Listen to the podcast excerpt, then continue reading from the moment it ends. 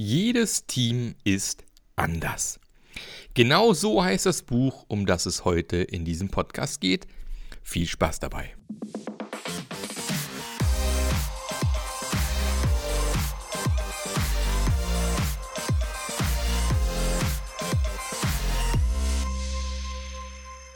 Herzlich willkommen zu einer neuen Episode vom Passionate Scrum Master Podcast.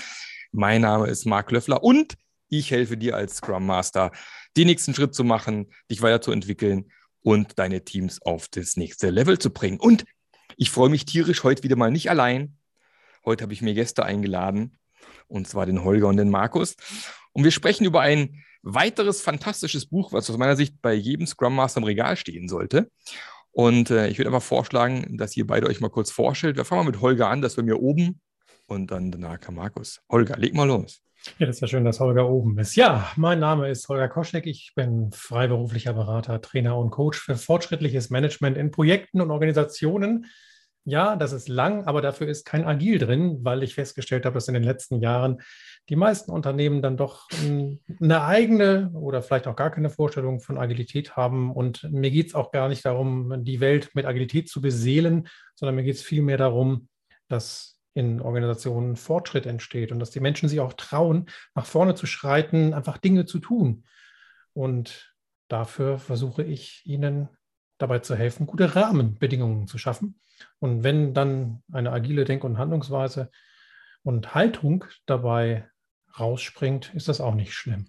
Ja, und du hast natürlich auch vor dem Buch, über das wir gleich sprechen werden, noch zwei weitere Bücher. Sind es zwei oder sogar drei? Nee, acht. Geschichten, oh, echt acht, acht Bücher geschrieben. ja, was ist geschrieben? Da ich, also, ich, also, ich war zumindest Co-Autor oder zumindest war an diesen Büchern irgendwie beteiligt. Genau. Ja, ich glaube, Geschichten vom Scrum war schon viel Arbeit, glaube ich, von dir, die drin steckt, glaube ich. Ja. Da ja, kennt man, kennt sie vielleicht der eine oder andere. Also wer gerne äh, äh, über Scrum lernt, anhand von Geschichten, ist durch dabei Holger ganz gut aufgehoben. Sehr schön. Da gucken wir, wer noch da ist. Guck mal, da haben wir den, den Markus, dessen Nachnamen nicht aussprechen kann. Äh, deswegen sind wir mal gespannt, wie der Markus das meistert heute. Genau, ich hoffe, ich kann meinen eigenen Namen richtig aussprechen. ähm, ich übe es immer jeden Morgen. Also ich bin Markus Trebojevic.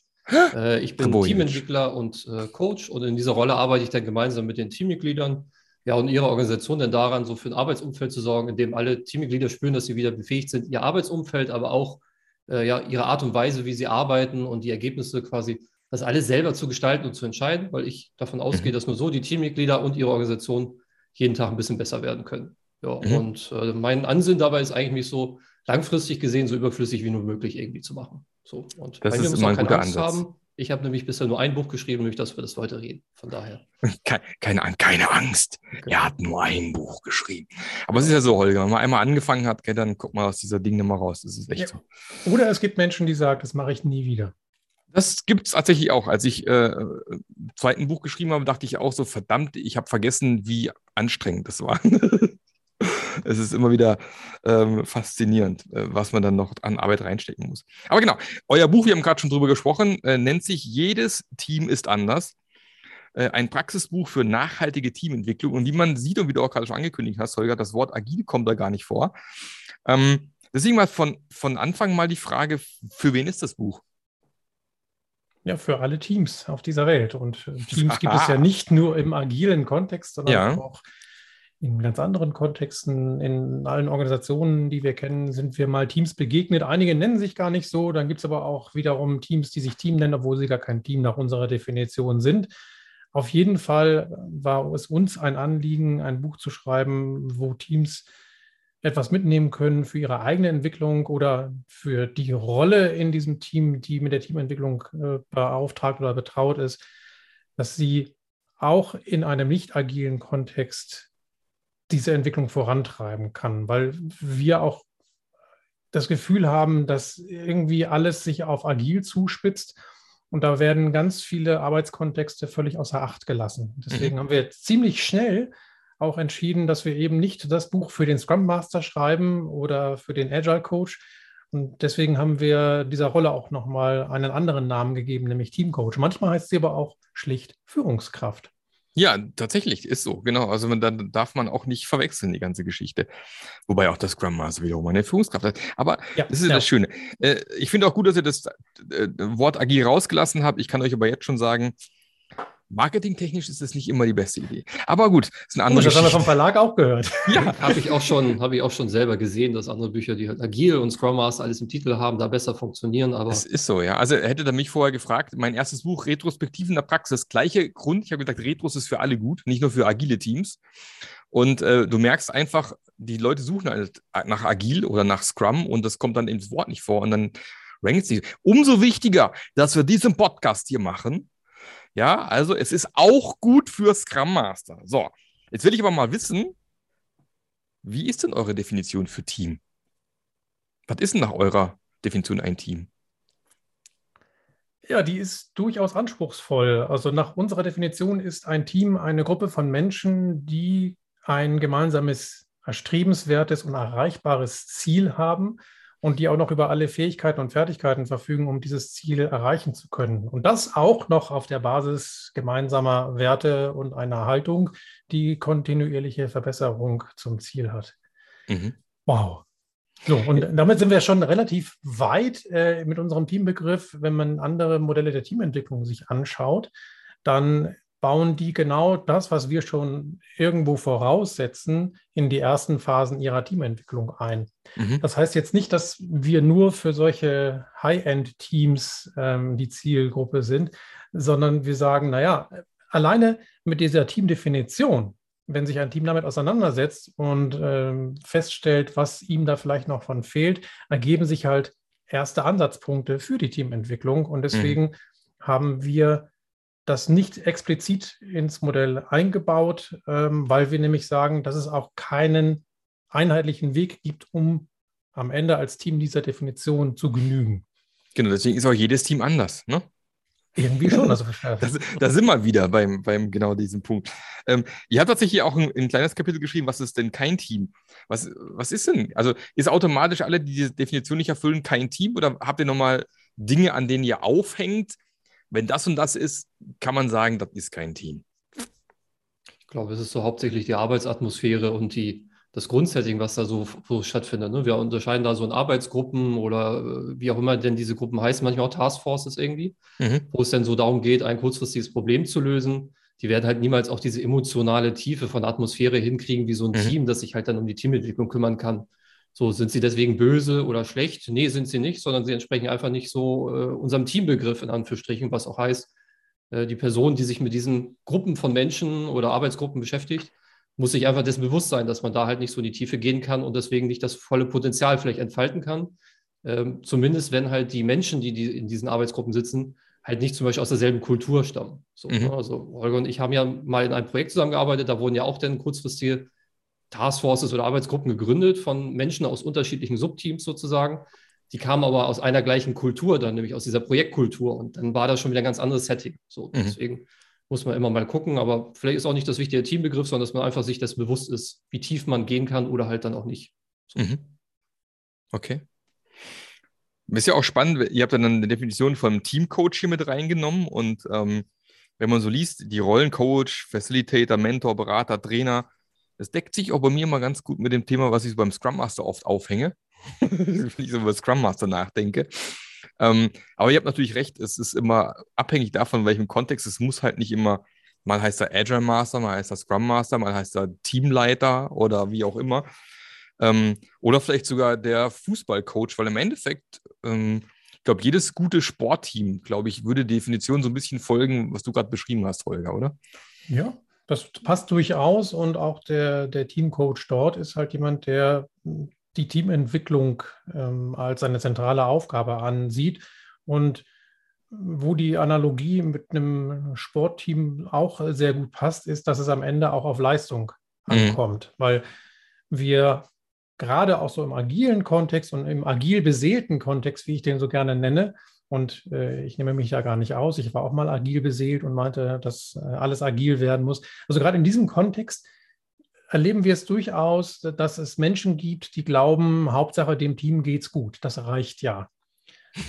ja. Naja, nun ähm, arbeiten wir aber in der Regel in Organisationen, die auch einem wirtschaftlichen Zweck dienen. Ja. Und in solchen Organisationen muss auch ein Team seinen Beitrag dazu leisten, mhm. diesen wirtschaftlichen Zweck erreichen zu und erfüllen zu können. Und dementsprechend haben die auch einen ganz klaren Leistungsauftrag. Mhm. Und das Modell, was wir halt in unserem Buch ja oder ja mit unserem Buch entwickelt haben, das trägt dem auch Rechnung, indem halt zwei der fünf Handlungsfelder, die wir da definiert haben, tatsächlich die Leistungsaspekte berücksichtigen, nämlich Wissen und Erfahrung. Also mhm. das Wissen und die Erfahrung baue ich halt nicht auf, äh, um mich nachher wohlzufühlen, sondern um dieses gemeinsame Ziel, das mein Team hat, dann auch erreichen zu können mhm. und das dann auch zu tun. Also nicht nur zu können, sondern auch wirklich zu erreichen. Ja, genau, das finde ich gut. Jetzt habt ihr bei euch auch ähm, unter anderem den, den, äh, den ganz berühmten Tuckman mit aufgeführt. Timo nach Tuckman kennt man ja, hat man, glaube ich, in traditionellen Projektmanagement-Kursen auch schon früher gelernt. Der ist ja auch ordentlich in der Kritik so ein bisschen, na, der Mr. Tuckman und seine, und seine Struktur. Wie habt ihr das für euch denn aufgenommen? Ähm, ist Tuckman so was, was man eins zu eins übernehmen kann? Passt es so zu den Phasen, die man typischerweise vorfindet? Oder wie geht ihr so mit Kritik um, wenn es um solche Modelle wie Tuckman geht? Ähm, ja, das, also wenn man halt so als Scrum Master anfängt, so wie ich auch damals, dann spricht man ja hauptsächlich so über diese Methodik. Ne? Man geht jetzt zu einer Scrum Master Zertifizierung, mhm. dann spricht man darüber, dass man ja diese Termine moderieren soll und die Methodiken vermitteln soll. Bei Teamentwicklung spricht aber keiner. So und dann hab, bin ich ja damals auch zu Google irgendwie, habe da irgendwie Teamentwicklung eingegeben, dann kommt ja auch relativ schnell oder Teambildung, dann kommt ja relativ schnell das Tuckman-Modell so. Mhm. Ähm, und dann musste ich relativ schnell feststellen, dass das halt gar nicht so phasenmäßig anwendbar ist, sage ich jetzt mal, wie, mich, wie mir das, diese Darstellung, dieser einfache Kreis, deswegen ja auch Teamuhr manchmal genannt, mhm. das suggeriert so schön eine Phase nach der anderen, muss ich ja eigentlich nur ins, ins äh, Produktive irgendwie rüberkommen und muss ja nur herausfinden, okay, wo ist mein Team gerade und dann fangen die Probleme ja eigentlich schon an, so, ne? mhm. ne? weil da hast du irgendwie zwei Teammitglieder, die kennen sich schon, die sind also schon in der produktiven Phase, die könnten auch nachts um drei irgendwie zusammenarbeiten der eine Mitarbeiter ist irgendwie neu oder die eine Mitarbeiterin. Ich weiß gar nicht, worum es hier geht und warum sie bei dem Team ist. Und umso schwieriger wird es dann, dieses Team in die produktive Phase zu bringen. So, und äh, das ist ja auch das, was wir transportieren wollen mit Hilfe dieses Kapitels in unserem Buch, dass wir halt sagen, ähm, natürlich liegt jetzt Tagman damit nicht hundertprozentig falsch, so, sondern es ist so eine Mischung aus, wir Anwender haben so einen Automatismus in dieses in diese Teamuhr hineininterpretiert aufgrund dieser einfachen Darstellung, wovon Tuckman aber auch nie gesprochen hat so richtig. Mhm. Ähm, plus halt, dass natürlich einige Phasen, so wie sie dargestellt werden im Modell, nicht unbedingt so stattfinden. So, das hatte ja mal diese, die, die Pamela Knight hieß sie, glaube ich, herausgefunden vor einigen Jahren. Die war halt an der Defensive Acquisition University, das ist so eine, äh, so eine Universität des US-Militärs. Und da hatte sie ja so ein bisschen sich die, die Teams der Studierenden angeguckt, die halt an praxisnahen Projekten zusammenarbeiten. So, dabei hat sie gemerkt, dass zum Beispiel diese Storming-Phase, die ja in, bei Tagman vorgesehen ist, von wegen haben wir ein paar Konflikte und da sind wir nicht ganz einer Meinung, dass das halt eine explizite Phase ist. Aber Pamela Knight ist halt zum Ergebnis beispielsweise gekommen, dass es halt immer stattfindet während der gesamten Teamarbeit. Mhm. Und ich meine, je länger man sich mit Teams beschäftigt, umso logischer ist das Ganze auch, weil wir werden ja jetzt nicht sagen, gut, haben wir jetzt alle Konflikte geklärt, gut, dann können wir jetzt ja endlich arbeiten. So, und dann findet nichts mehr statt in diese Richtung. Mhm. Und deswegen sagen wir wirklich, guck dir diese Modelle gerne an, beschäftige dich damit, aber pass bitte auf bei der Anwendung, weil Modelle wie diese sind nur so gut wie die Anwender. So, genau. Es geht niemals eins zu eins helfen halt. Ne? Das ist ja dieser typische Spruch auch immer, äh, viele Modelle sind nützlich, äh, aber alle sind falsch. Ich glaube, das trifft es da auch wieder ganz ja. gut, weil da muss sich schon bewusst machen, dass es solche Phasen geben kann, ob es immer linear abläuft oder ob nicht vielleicht die eine Person noch in der einen Phase, die andere schon in der nächsten Phase ist. Das ist halt immer so eine Sache die kann man nicht immer so easy linear abbilden, das sehe ich, das sehe ich ganz genau. Ja, und was aber bei, bei Tuckman wertvoll ist, um auch so ein bisschen nochmal ähm, ihm zur Ehre zu reichen, also ist die Tatsache, dass er in den Phasen die Herausforderungen ziemlich gut beschrieben hat. Und mm, das, äh, das hilft ja auch, einfach in der Teamentwicklung mal zu schauen, naja, was ist denn vielleicht das, was ich hier gerade in meinem Team beobachte, worauf lässt sich das zurückführen? Auf, auf welche Verhaltensweisen, auf welche Bedürfnisse oder, oder, oder. Wir sind halt nur weggekommen von der Linearität seines Modells, weil wir eben auch glauben, dass ein Modell für Teamentwicklung nicht linear sein kann, denn Teamentwicklung ist eine komplexe Aufgabe, mhm. weil Teams soziale Systeme sind, die sind per se komplex und wir wissen aus der Agilität ja, dass ähm, komplexe Probleme sich einer Linearität widersetzen. Ganz genau. Sehr schön. Und jetzt, wir haben es schon vorhin so ein bisschen angerissen. Ihr habt hier ein Modell für nachhaltige Teamentwicklung definiert, ähm, wo es dann eben fünf Handlungsfelder gibt. Und was mir so da ins Auge gesprungen ist, das Thema psychologische Sicherheit. Mhm. Ähm, wie ist es bei euch definiert, psychologische Sicherheit?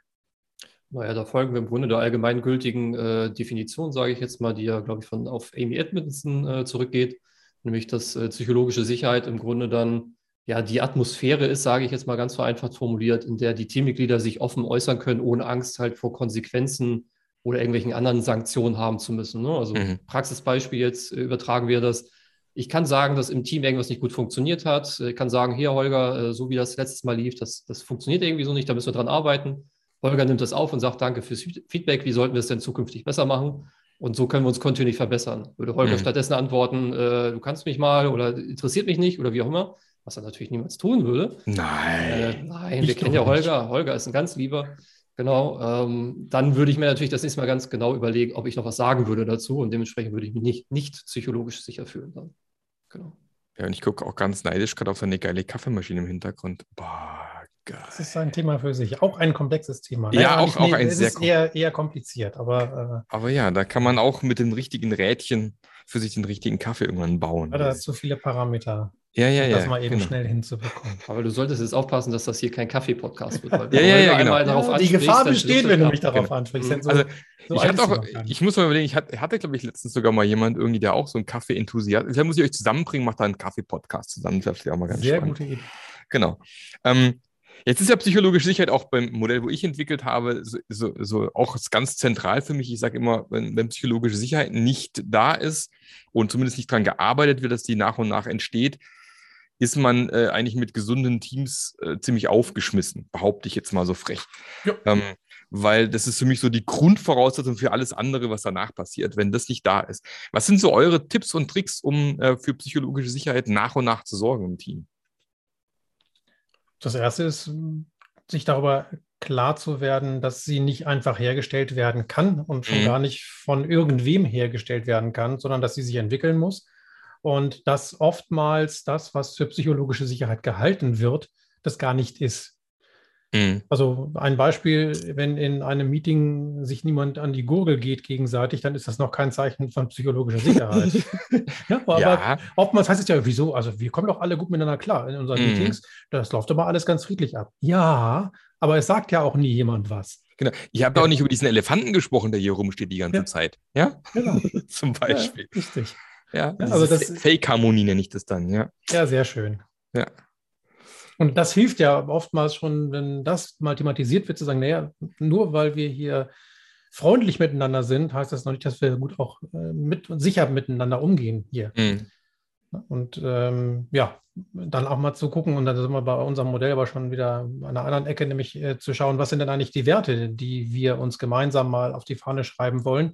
Mhm. Und zwar auf die wirklich innerliche, die innere Fahne und nicht ähm, auf das Hochglanzposter, weil unsere Firma die gerade mal spendiert hat. Ja. Und wie leben wir denn diese Werte im Alltag? Was tun wir denn mit jemandem, der diese Werte verletzt? Mhm. Solche Diskussionen führen tatsächlich im besten Falle dazu, dass dann die psychologische Sicherheit sich dann auch verbessert. Ja, ich glaube auch die beiden kleinen Punkte hier, Haltung und Werte, die ihr da stehen habt, glaube ich, sind beides Dinge, die da irgendwie mit einzahlen am Ende. Ne? Ja, aber die können auch aus unserer Sicht äh, nur dann entstehen, wenn ein gewisses Maß an psychologischer Sicherheit schon mal gegeben ist. Ja, Denn, ähm, Haltung kann ja auch bedeuten, dass ich eben mich erstmal anders verhalte, mhm. als es vielleicht in der Vergangenheit der Fall war, weil ich glaube, dass das tatsächlich besser, schlauer oder auch wertschätzender oder was auch immer ist. Ähm, und das muss ich dann auch erstmal aushalten. Mhm tolles Wortspiel, oder? Sollte wir sollten ein Phrasenschwein hier aufstellen. Ich wäre schnell dabei. Sehr gut. Finde ich gut. Ähm, ein ziemlich, also vielleicht nicht der größte Teil, aber ein recht großer Teil in eurem Buch, da geht es um Team-Personas. Also Personas kennt vielleicht der ein oder andere so aus dem Produktmanagement, wo man sich sowieso eine Persona zusammenbastelt. Wer ist denn unser optimaler Nutzer? An wen wollen wir denn unser Produkt irgendwie irgendwann verkaufen?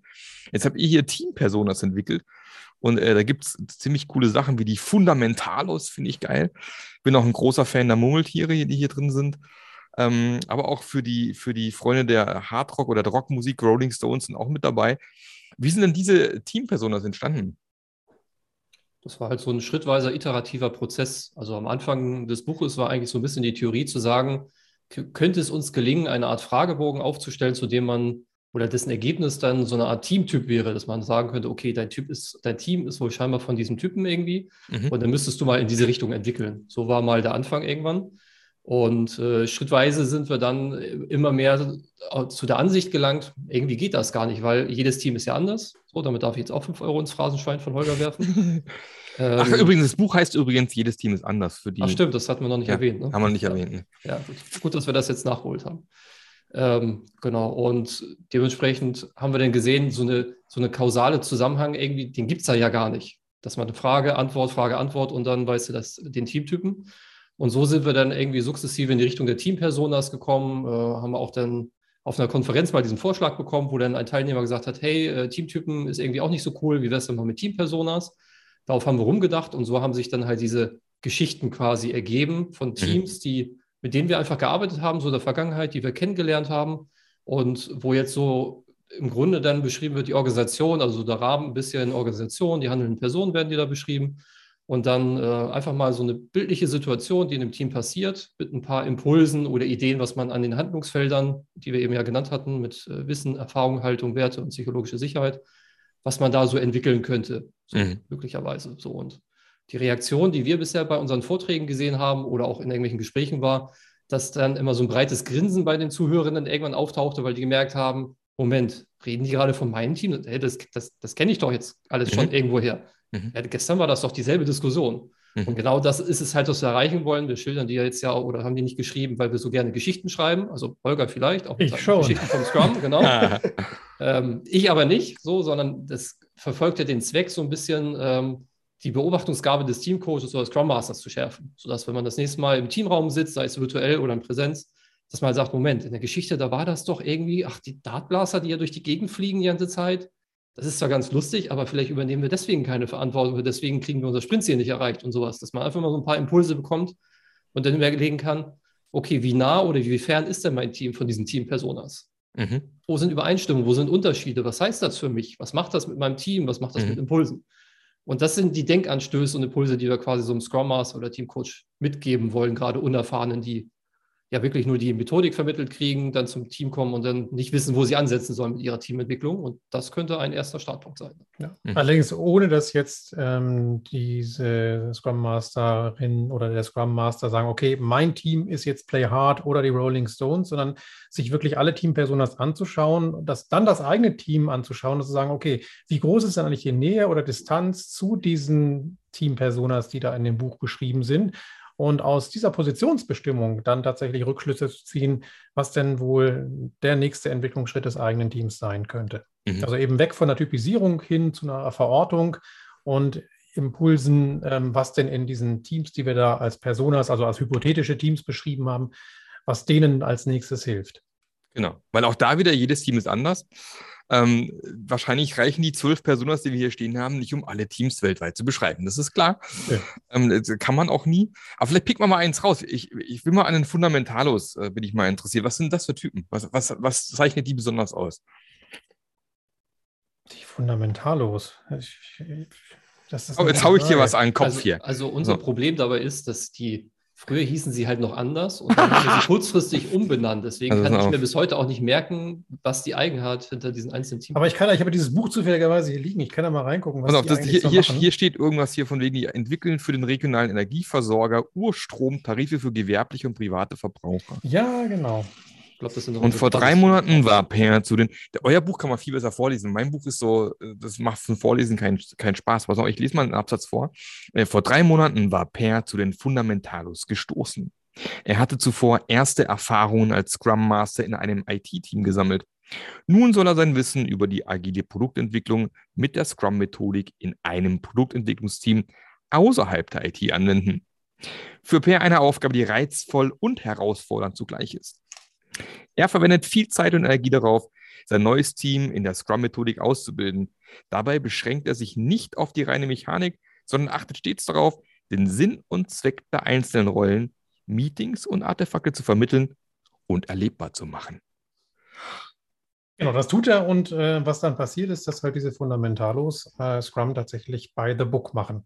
Ah, das sind Ohne die. jedoch mhm. zu wissen, äh, wozu sie das eigentlich alles tun. Mhm. Also sie haben dann nachher das Wissen, was sie ja von Per vermittelt bekommen haben, wie Scrum so geht, aber dann stehen sie halt irgendwie eine Viertelstunde am Tag zusammen und reden und sagen, okay, jetzt haben wir ein Daily, check, weiter geht's.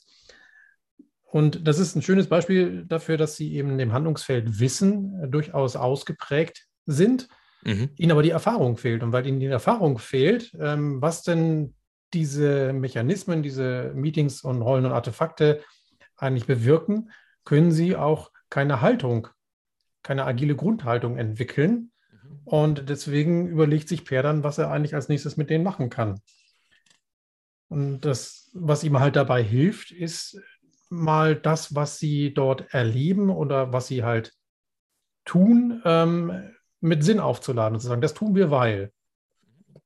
Und ähm, dann eben auch zu gucken, wenn sich dann die gewünschten Effekte durch das disziplinierte Anwenden von Scrum einstellen, auch das nochmal wieder hervorzuheben und zu sagen, hey, da haben wir jetzt hier gerade was gewonnen als Team, weil wir uns so und so verhalten haben. Mhm. Und das ist dann der erste Schritt, um tatsächlich den Sinn und Zweck einer agilen Vorgehensweise, und Scrum ist da nur exemplarisch, das kann auch jeder andere Vorgehensweise und muss noch nicht mal eine agile Vorgehensweise sein, ähm, den Sinn und Zweck eben zu verstehen und dann erst eigentlich anzufangen, das Ganze sinnvoll einzusetzen. Mhm.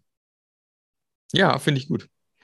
Also ich fand, ich habe zwei, drei dieser Personas mal angelesen, fand das schon mal sehr spannend, weil ich finde, hilft halt, wie, du, wie ihr auch schon beschrieben habt, sehr gut so rauszufinden, äh, gehe ich in die Richtung, passt es so ein bisschen zu meinem Team, kann ich da Parallelen finden um, kann ich da vielleicht auch was direkt mitnehmen, weil ist es ja, so hat man ja früher auch immer gelernt über Geschichten ne? und äh, über Beispiele und äh, je konkreter etwas ist, umso besser kann man nachher auch irgendwie dann was für sich mitnehmen und das finde ich, das habt ihr gut gemacht. Danke schön. also gerade mit so einem Modell, was ja nur aus so fünf Elementen besteht, äh, ist es oftmals schwer, dazu dann auch äh, die, die Anwendung gut zu beschreiben. Und nun haben wir sie zwölfmal beschrieben und hoffen, dass dann den Leserinnen und Lesern klar wird, ach so, das, das meinen die damit. Genau. Ich meine, ich meine, es ist ja immer Learning by Doing. Ne? Also man, man kann ja Erfahrung leider nicht äh, jemand anderen einimpfen. Wenn ich halt zum ersten Mal Teamcoach bin, dann bin ich halt erstmal unerfahren und muss mich an irgendwelchen Tools langhangeln und dann darüber über die Zeit halt Erfahrung aufbauen. Aber das ist, deswegen versucht man ja immer so gut wie möglich im Buch zu beschreiben, wie man selber vorgeht. Aber auch da ist natürlich immer die Gefahr, dass man halt dann nicht unbedingt versteht, warum man so vorgeht, sondern man macht es halt erstmal nach. Also Schuhari kennt man ja auch so als Methode. Genau. Aber du hast gerade eben schon so ein bisschen äh, angeteasert. Ihr habt im Buch fünf Arbeitsschritte beschrieben, die man so durchläuft äh, beim, beim, bei der Teamentwicklung. Was sind diese fünf Arbeitsschritte? Wollen wir die mal zusammen durchgehen? Genau, können wir gerne machen. Auswendig kriegen wir sie, glaube ich, sogar hin. Ähm, wir fangen einfach vorne an mit den Störungen. Das ist ja eigentlich so auch typisch in der, in der Literatur immer benannt. Das heißt, Teammitglieder können beispielsweise durch ihr eigenes Verhalten oder durch das Verhalten oder Entscheidung von Vorgesetzten, Führungskräften, wie auch immer, anderen Personen halt in der Organisation, können die derartig abgelenkt sein, dass sie halt für Impulse des Teamcoaches oder Scrum Masters einfach nicht mehr zugänglich sind. So, mhm. Ne? Also das, wenn jetzt zum Beispiel irgendwie, ich sage jetzt mal, irgendwelche Personen gegen die Werte des Unternehmens oder gegen persönliche Werte der Teammitglieder verstoßen, dann komme ich als Scrum Master rein und sage, hier komm, wir machen heute schön eine Retrospektive und sprechen über unsere Teamwerte dann kriege ich vielleicht zurückgefeuert, äh, nee, wir sprechen heute nicht über Werte, da solltest du eher mal mit dem darüber sprechen oder mit ihr, da, weil die hat da ja heute gegen verstoßen. Die, be mhm. die bedeuten ja sowieso nichts in diesem Unternehmen. Das mhm. sind ja die Hochglanzposter, von denen Holger davon gesprochen hatte. So, und ähm, derartige Störungen muss ich als Teamcoach oder Scrum Master erkennen und muss mich dann vorrangig wirklich um sie kümmern. Das heißt, ich muss irgendwie äh, begleiten dabei, dass die Störung dann behoben wird, muss irgendwie den Hilfe, Unterstützung anbieten, natürlich in der Rolle eines Coaches, dass da entsprechende Lösungen dann erarbeitet werden und umgesetzt werden können. Mhm. Und wenn diese Störungen dann aus dem Weg geräumt sind, dann ähm, kann ich den nächsten Entwicklungsschritt des Teams festlegen. Das heißt, ich kann so eine Art beobachtbare Verhaltensänderungen dann festlegen, idealerweise sogar mit den Teammitgliedern zusammen, so, damit man was Gemeinsames hat. Oder auch mit Außenstehenden, dass man sagt, okay, ähm, zum Beispiel in Zukunft sollen die Teammitglieder das Daily Stand-up selbstständig moderieren, dass ich als Teamcoach Scrum Master das gar nicht übernehmen muss, gar nicht mehr dabei bin, vielleicht sogar. Mhm. So. Und ähm, dann geht es darum, die Handlungsfelder zu bestimmen, sprich, welche Handlungsfelder müssen denn jetzt anhand des Modells für nachhaltige Teamentwicklung entwickelt werden, damit die Teammitglieder das Daily Stand-up jetzt als nächstes Mal selbstständig durchführen. So. Und Dafür ist es dann meistens spannend oder interessant, diese Frage einfach mal umzuformulieren, nämlich an welchen Handlungsfeldern liegt es denn, dass die Teammitglieder sich noch nicht wie gewünscht verhalten. Dann kommt man nämlich zu spannenden Fragen wie, fehlt die psychologische Sicherheit? Also sobald der Teamcoach Scrum Master den Raum verlässt, äh, schlagen sich die, gegenseitig die Köpfe ein oder irgendjemand sagt, komm, ich mache das jetzt und du bist mal ruhig oder so, kann ja sein. Fehlt es denen an Wissen, das würde dann zur Geschichte der Teampersonas von eben passen, dass die die Methodik noch nicht ganz verstanden haben, wofür ist denn das, die drei Fragen, das sind 15 Minuten und so weiter und so fort. Und dann können wir das Ganze so runterfragen mit, fehlt einfach Erfahrung. Das heißt, wir müssen das noch ein bisschen üben, weil das neu ist, fehlt irgendwie Haltung, fehlen Werte, wie auch immer. Und äh, anhand dessen kann ich dann halt die Handlungsfelder bestimmen. So. Mhm. Und ähm, dann geht es halt darum, die Maßnahmen festzulegen oder um zu, zu planen oder festzulegen und dann umzusetzen, mit denen ich das Team in diesen bestimmten Handlungsfeldern entwickeln kann. Ne? Das heißt, es kann eine Retrospektive sein, das können Einzelgespräche sein mit Personen, kann auch ein Workshop sein, kann auch ein Seminar sein, wenn es um das fehlende Wissen geht zum Beispiel. Oder hey, ich als Teamcoach merke, Sie kennen die drei Fragen noch nicht ausreichend. Das heißt, okay, ich sage jetzt, ich stelle mich da zehnmal beim Daily hin und werde die Frage immer wieder und immer wieder motivieren, bis irgendjemand sagt, sei doch mal ruhig jetzt. Ich kenne die Fragen auch so jetzt schon. So, und dann, wie immer in den Regelkreisen, das ist dann der fünfte Arbeitsschritt, geht es dann darum, das Getane zu reflektieren oder das Erreichte, sprich, konnte der Entwicklungsschritt dann erreicht werden? Also übernehmen jetzt die Teammitglieder zum Beispiel das Daily Stand-up selbstständig? Und wenn nein, warum nicht? Wurden die mhm. falschen Handlungsfelder bestimmt? Waren es die falschen Maßnahmen, die gar nicht geholfen haben, in den Handlungsfeldern zu entwickeln? Oder war das vielleicht gar nicht der wichtigste Entwicklungsschritt, weil plötzlich etwas viel Wichtigeres oder eine Störung sogar aufgetreten ist, um die ich mich kümmern sollte? So. Und in dem letzten Schritt geht es dann auch noch ein bisschen darum, zu reflektieren, wie die eigene Haltung dem Team gegenüber ist, weil die Weiterentwicklung des Teams und die des Teamcoaches oder Scrum Masters oder wie auch immer die Rolle dann heißt, die hängen ja eng zusammen. So, das heißt, nur wenn ich als Scrum Master oder Teamcoach einen Schritt zurück mache und dem Team mehr Verantwortung übertrage, nur dann können sich auch die Teammitglieder weiterentwickeln. Und da ist gerade dieses Daily Stand-up hervorragendes Beispiel. Und da gibt es halt noch viele weitere, wo man sich überlegen sollte als Scrum Master, möchte ich denn zukünftig dafür auch noch die Verantwortung übernehmen oder muss ich sie dafür noch übernehmen? Ne? So Daily Stand-up, Moderation von Entscheidungen im Team und sowas. Das sind alles Sachen, die ein Team sukzessive alleine können sollte, meiner Meinung nach zumindest. Mhm.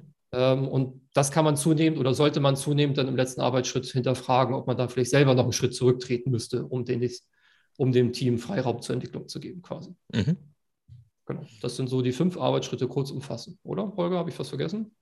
Nee, das passt. Und ähm, wenn wir auf die Haltung äh, des Teamcoaches schauen, äh, wie Markus ja schon sagte, ähm, das muss zu den Entwicklungsschritten des Teams passen. Natürlich muss der Teamcoach sich selbst auch weiterentwickeln. Es nützt ja nichts, wenn er durch unser Modell und diese Arbeitsschritte zwar weiß, was sein Team als nächstes braucht, ihm das aber gar nicht bieten kann, weil ihm das Wissen oder die Erfahrung oder gar die Haltung fehlen. Und allein die Nennung der drei Begriffe zeigt, ähm, auch der Teamcoach selbst kann von diesem Modell der Handlungsfelder profitieren und sich entlang dieses Modells weiterentwickeln. Mhm. Wichtig ist noch, es geht nicht darum, dass jetzt äh, die Teams und auch der Teamcoach jetzt sich Handlungsfeld für Handlungsfeld vornehmen und das bis zur Perfektion treiben, sondern das geht immer schrittweise. Also ich entwickle mich in einem Handlungsfeld einen Schritt weiter und dann schaue ich, welches dann das sinnvolle nächste Handlungsfeld ist, indem ich mich aber auch wieder nur einen kleinen Schritt weiterentwickle. Sehr gut, gefällt mir gut. Jetzt habt ihr ja das auch das ein oder andere Tool beschrieben in dem Buch. Ähm, was ist denn dein Lieblingstool? Wenn du so, wenn du so über mehrere Teams nachdenkst, du gearbeitet gibt es so ein Tool, wo du besonders gerne einsetzt, Holger? Tatsächlich äh, habe ich mich neulich mit dieser Frage beschäftigt und mein Lieblingstool, was mir liegt, ist äh, Reformulieren. Also ich erlebe es immer wieder in Diskussionen, dass zwar gefühlt schon ein gemeinsames Verständnis da ist, mhm. aber niemand kann es in Worte fassen. Und diese Dienstleistung erbringe ich dann gerne. Ich schreibe das dann mal auf und sage so, ist das das, was wir hier alle meinen? Mhm. Und dann steht das da erstmal und dann kann die Gruppe darüber diskutieren, wenn dann vielleicht das ein oder andere Wort noch nicht perfekt getroffen ist. Und das beschleunigt die ganze Sache aber, weil mhm. oftmals, ähm, wenn nur darüber geredet wird, äh, das Ganze waberig bleibt. Und alleine das einfach mal oder mal, mal einen, eine erste Idee hinzuschreiben, beschleunigt die Diskussion und führt am Ende auch zu etwas, hinter dem die Teilnehmenden besser stehen. Mhm. Okay, cool. Bei dir, Markus? So ein richtiges Lieblingswerkzeug fällt mir eigentlich schwer zu nennen. So, also ich würde da aktuell in eine ähnliche Richtung wie Holger gehen, wobei ich jetzt gemerkt habe, dass mir das noch nicht ganz so gut gelingt, dann auch Sachen zu paraphrasieren oder nochmal zusammenzufassen. Daran arbeite ich gerade noch so ein bisschen. Aber deswegen stehe ich eigentlich eher so auf mein Lieblingswerkzeug. Ich weiß nicht, ob das deiner Definition von Werkzeug genügt. Einfach offene und transparente, vertrauliche Kommunikation mit den Teammitgliedern. Also das mhm. Gespräch ist immer noch das beste Werkzeug, um irgendwas anzugehen. Mhm. Von daher wäre das jetzt einfach meine saloppe Antwort, sage ich jetzt mal. Mhm. Äh, es ist ja das, wo, wo viele Leute da wieder drumherum tanzen. Ja, um, um genau dieses, diese Arbeit mit den Menschen, sich auf die Menschen einlassen, mit den Menschen sprechen, äh, die im Endeffekt ja den größten Hebel einfach bringen. Ja. Ich habe jetzt gerade wieder mit einem neuen Team zu tun, wo die Scrum Masterin äh, ihre Arbeit auf das Einladen zu Meetings reduziert hat. Ich meine, das ist, und dann wundern sich alle, dass da das Team nicht richtig in die Gänge kommt. Und es ist halt nun mal so, wenn man sich mit den einzelnen Menschen nicht beschäftigt, und es ist, da bin ich völlig einer eurer Meinung, egal agil, nicht agil, ist völlig wurscht, dann wird das auch auf Dauer nicht funktionieren. Das ist einfach so. Ja. Nee, das äh, Wichtige ist, dass die Menschen sich der Vielfalt ihrer Rolle bewusst sind, beziehungsweise sich dann auch mit ihren Kunden und Kundinnen darauf einigen, was denn eigentlich in dieser Rolle alles so drinsteckt. Und mhm. ähm, der Begriff Teamcoach, den haben wir nicht gewählt, weil der Teamcoach nur coacht, sondern weil wir glauben, dass eine coachende Grundhaltung für die Teamentwicklung sehr wertvoll ist. Aber mhm. wie du ja auch schon eingangs gesagt hast, so ein Teamcoach hat eben auch noch andere Rollen. Der ist auch mal Trainer, mal Berater, mal Facilitator, vielleicht auch mal Mentor. Und ähm, dessen muss sich dann der oder die Rolleninhaberin auch bewusst sein und vielleicht das Ganze sogar noch explizit machen, damit mhm. dann die Menschen, mit denen sie arbeitet, auch wissen, ah, also jetzt ist sie gerade Facilitator und ähm, morgen brauche ich diese Person aber als Coach. Mhm. Und dann kann ich das auch, wenn ich da explizit mit umgehe, ähm, viel besser steuern. Weil das Schlimmste, was passieren könnte, das habe ich mehrfach erlebt, ist, dass Menschen äh, sagen, ich bin Coach und das auch ernst nehmen und das Gegenüber braucht aber eine Beraterin oder einen Berater. Ja, genau. dieser Clash ist phänomenal, aber leider phänomenal schlimm für beide Beteiligten oftmals. Genau, das, auch da sollte man mal vorher klären, was brauchst du gerade von mir? Ja, das ist, ja. ist, ganz klar. Das sehe ich auch so. Gut, wir haben schon äh, einige Zeit, ist hier schon ins Land äh, gegangen. Hm, ich würde gerne noch eine abschließende Frage stellen es wird vielleicht der ein oder andere dabei sein, der relativ neu in seiner Rolle als Teamcoach, als Scrum Master, was auch immer ist. Was ist so ein oder zwei Dinge, die ihr so einem frisch gebackenen Teamcoach, einem frisch gebackenen Scrum Master an die Hand gebt, äh, mit dem er vielleicht besser in seine neue Rolle starten kann? Wer möchte da mal loslegen? Naja, da wären zum einen, äh, auch wenn es keine zwei Dinge sind, äh, habe ich immer so acht Grundhaltungen im Kopf mhm. zu denen ja zum Beispiel auch gehört, äh, einfach authentisch zu sein, also sich zu verstellen in dieser Rolle, um irgendwelchen Ansprüchen zu genügen oder weil man glaubt, mehr an die Teammitglieder ranzukommen, ist halt nicht hilfreich. Das werden die Teammitglieder enttarnen und dann wird es halt auch automatisch Probleme mit der psychologischen Sicherheit im Team geben. Mhm. Von da sage ich eigentlich immer, sei du selbst so. Mhm. Ähm, und das andere ist einfach nur mit offenen Armen, sage ich erstmal, mit einem ehrlichen Interesse auf die Leute einfach zuzugehen und sich auf die Leute einzulassen mhm. auf die persönlichen Geschichten der einzelnen Leute, vielleicht auch was das Private angeht, genauso wie für ihre Bedürfnisse, Wünsche und Sorgen, die sie dann irgendwie haben. Ähm, und wenn einem das gelingt und das Gegenüber merkt, das ist wirklich ehrlich gemeint und das ist auch vertraulich hier gesagt, dann hat man in der Regel schon einen großen Schritt nach vorne gemacht. Und dann mhm. ist es irgendwann vielleicht auch egal, welche Methode ich jetzt in einer Retro benutze oder ob ich nach links oder nach rechts gelaufen bin, weil man dann ehrlich und offen miteinander umgehen kann. Mhm. So, von daher, das wäre so mein Ansatz. Ich weiß nicht, wie mhm. Holger das sieht. Ja, klingt gut. Mein wichtigster Tipp aus Erfahrung mit erfahreneren oder auch unerfahreneren Coaches ist, dass ich als Coach nicht verantwortlich bin für die Herausforderungen, Probleme, Lösungen, Ergebnisse meiner Klientinnen und Klienten. Mhm. Das ist leicht gesagt, aber schwer getan. Äh, da spreche ich aus Erfahrung, weil ich jahrelang als Berater tätig war und oftmals dann auch in diese beratende Rolle verfalle. Ähm, ich habe 2019 eine Ausbildung zum Konfliktberater gemacht und äh, ergänze die gerade um eine Mediationsausbildung. Mhm. Und da ist mir das gut aberzogen worden. Das ja, hilft mir total, hilft mir wirklich total. Und ich äh, bin seitdem unglaublich achtsam, wenn andere Coaches oder Menschen, die sich so nennen oder auch Agile Coaches äh, genau das nicht tun. Also sondern wirklich immer diese Verantwortung meinen, übernehmen zu müssen für, also wenn Sie als Facilitator unterwegs sind, für das Ergebnis eines Meetings. Ja, das Meeting muss doch was bringen. Nee, äh, das ist, ja, das muss was bringen, aber du als Facilitator kannst dazu nur den Rahmen bieten und wenn in diesem Rahmen nichts passiert, Pech. Genau, das ist nicht deine Schuld. Nee. Ja. Genau, deswegen Holger hat es gerade mit einem schönen Wort eigentlich nochmal gesagt, zur Zusammenfassung quasi Achtsamkeit zu üben, also auf sich selber Acht zu geben, mhm. weil gerade Scrum Master, egal ob sie jetzt neu oder erfahren sind, ehrlicherweise, neigen ja auch dazu, so ein bisschen dieses Superhelden-Syndrom zu entwickeln. Ne? Man Richtig, will wirklich ja. allen helfen und so. Mhm. Und so ein, so ein kaputter oder kranker oder erschöpfter, ausgebrannter Teamcoach, Scrum Master, hilft halt keinem weiter. Ne? Also weder dem Scrum Master selbst noch dem Team. Deswegen ist dann vielleicht auch unter dem Strich äh, zu dem, was Holger gesagt hat, einfach auf sich selber Acht zu geben und auf alle anderen, die halt auch in dem näheren Umfeld an der Teamentwicklung arbeiten, weil es ist nun mal ein verdammt schweres Thema. Es ist nicht von heute auf morgen getan, sondern es ist vielleicht eine Arbeit über Jahre die mit fünf Schritten wieder zurück und zwei Schritte nach vorne sein wird und deswegen immer auf sich selber aufzupassen dabei. Mhm. Sehr gut, vielen Dank. Äh, ist unter anderem auch deshalb bei mir das erste Kapitel in meinem Buch, äh, wo ich gesagt habe, okay, wer bist du als Scrum Master? Weil ich auch sage, das passiert viel zu selten, dass man sich mit sich selber beschäftigt, sich auf sich selber aufpasst und äh, man gerade wenn man neu in der Rolle ist, fokussiert man sich oft viel zu sehr auf die anderen, auf das Team, die müssen sich weiterentwickeln und man brennt da relativ leicht aus, auch in so einem Thema. Vor allem, wenn man vielleicht in einem Kontext unterwegs ist, der vielleicht nicht die richtigen Voraussetzungen mitbringt. Und äh, dann ist es noch viel unangenehmer manchmal. Deswegen ist mir immer viel wichtiger, sich selber erstmal für sich selber klar zu machen, was Sache ist, was die eigenen Werte sind, ob das resoniert mit den Unternehmenswerten, die vielleicht mhm. gerade aktuell da sind. Bin ich am richtigen Platz? Macht es Sinn, hier Energie reinzustecken? Und ich glaube, das ist auch ein ganz, ganz wichtiges Ding, dass man sich mal klar machen muss. Gut. Ähm, vielleicht noch eine kleine, kleine Möglichkeit für euch noch. Wir könnten theoretisch noch ein, zwei, drei, vier Bücher verlosen, wenn ihr wollt, von euch. Und zwar, ist, ich mache das immer gern so, ich sage, wer, wer netten Kommentar bei mir hinterlässt, bei Apple Podcasts oder bei Spotify, fünf Sterne, was auch immer, äh, der landet in der Losbox. Und ähm, die Gewinner bekommen dann ein signiertes Buch von euch. Wer, wer, würdet ihr sowas mitmachen wollen?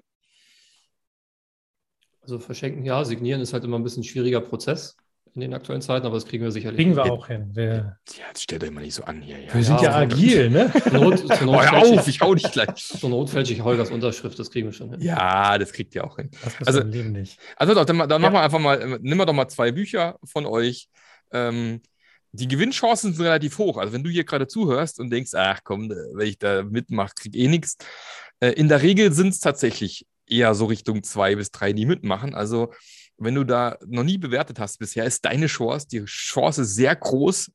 Ein wunderschönes Buch und wirklich, das Buch ist echt toll geworden. Also, mir gefällt es sehr gut und ähm, macht total Spaß drin zu lesen, ist schön aufgemacht. Also, da ähm, sollte man, bevor man es kauft, vielleicht erstmal versuchen, hier mitzumachen und dann ansonsten freuen sich die beiden natürlich auch, wenn fleißig dieses Buch auch von dir gekauft wird. Super, ich ja, danke euch vielen Dank. Wir freuen uns auch vor allem über Feedback, weil ähm, ja, wir ja erstmal produziert haben und äh, wissen ja gar nicht, ob das da draußen bei den Menschen, die Teams tatsächlich entwickeln, dann auch so ankommt, wie wir uns das gedacht haben. Also meldet euch gerne bei uns, wenn ihr Feedback habt. Geht auf unsere Webseite www.jedesteamistanders.de mit Bildenstrichen dazwischen und nur Jetzt, dann können wir es besser machen. Genau. Super, vielen Dank dafür. Hat Spaß gemacht. Ich wünsche euch noch eine fantastische Restwoche. Ist ja schon wieder Donnerstag. Quasi Und rum. Ähm, quasi rum, genau. Ja, morgen ist mein, mein Tag, wo ich mich, wo ich keine Kundentermine habe, freue ich mich schon. Kann ich mich wieder austoben. Und ähm, genau, vielen Dank für eure Zeit. Und vielleicht bis zum nächsten Mal, vielleicht auch wieder mal in Person, wer weiß schon. Das wäre schön. Ähm, das wäre schön. Vielleicht Agile Coach Camp dieses Jahr. Wäre fantastisch. Vielen Dank und bis zum nächsten Mal. Bis Tschüss. dann. Danke für die Einladung. Sehr gerne. Der Podcast hat dir gefallen? Dann sorge auch du für eine agilere Welt und unterstütze diesen Podcast mit deiner 5-Sterne-Bewertung auf iTunes. Und für mehr Informationen besuche www.marklöffler.eu. Bis zum nächsten Mal.